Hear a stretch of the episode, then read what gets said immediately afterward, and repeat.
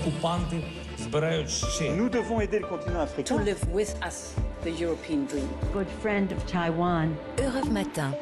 6h52 sur Europe 1. La revue de presse internationale nous emmène ce matin au Japon. Bonjour Bernard Delattre. Bonjour. Correspondant d'Europe 1 à Tokyo, qu'est-ce qui fait la une des journaux japonais La collusion entre les autorités et la secte Moon, dont plusieurs dirigeants ont jadis été condamnés pour extorsion de fonds.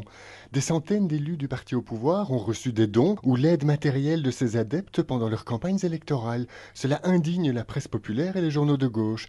Le Asahi et le Mainichi, par exemple, rappellent que la secte a plongé des millions de Japonais dans la misère en les contraignant à des donations faramineuses. Les journaux conservateurs Yomiuri ou Sankei et le quotidien financier Nikkei sont mal à l'aise. Ils ont d'abord minimisé le scandale de la liberté de religion. Mais cette affaire d'État est en train de tourner à la crise de régime selon la chaîne de télévision Fuji News.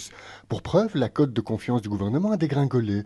Désormais, donc apeurée, la presse de droite, elle aussi, réclame que les ponts soient coupés entre le sommet de l'État et ce mouvement religieux. Nous sommes maintenant en Chine avec Sébastien Le Belzic. Euh, le- les gros titres ce matin chez vous.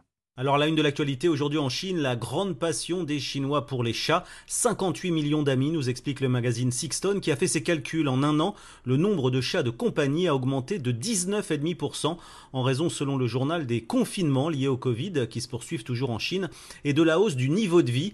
Le magazine économique Caixin explique que les Chinois dépensent en moyenne 950 euros par an pour leur animal de compagnie, mais cette passion pour euh, les animaux fait aussi la fortune de certains margoulins. Et c'est Sixton à nouveau hein, qui dénonce l'existence de fermes d'élevage dans le pays. L'une d'entre elles, écrit le journal, possède 600 chats de race dédiés à la seule reproduction. Ils font des petits 3 à 4 fois par an avec l'aide parfois de produits aphrodisiaques. Et les chatons sont ensuite revendus au prix fort, mais sont très souvent en mauvaise santé. Les dernières nouvelles de Chine et enfin du Maroc. Avec vous, Alexandre Blanc, l'imam Iqiyoussen fait parler de lui à Rabat.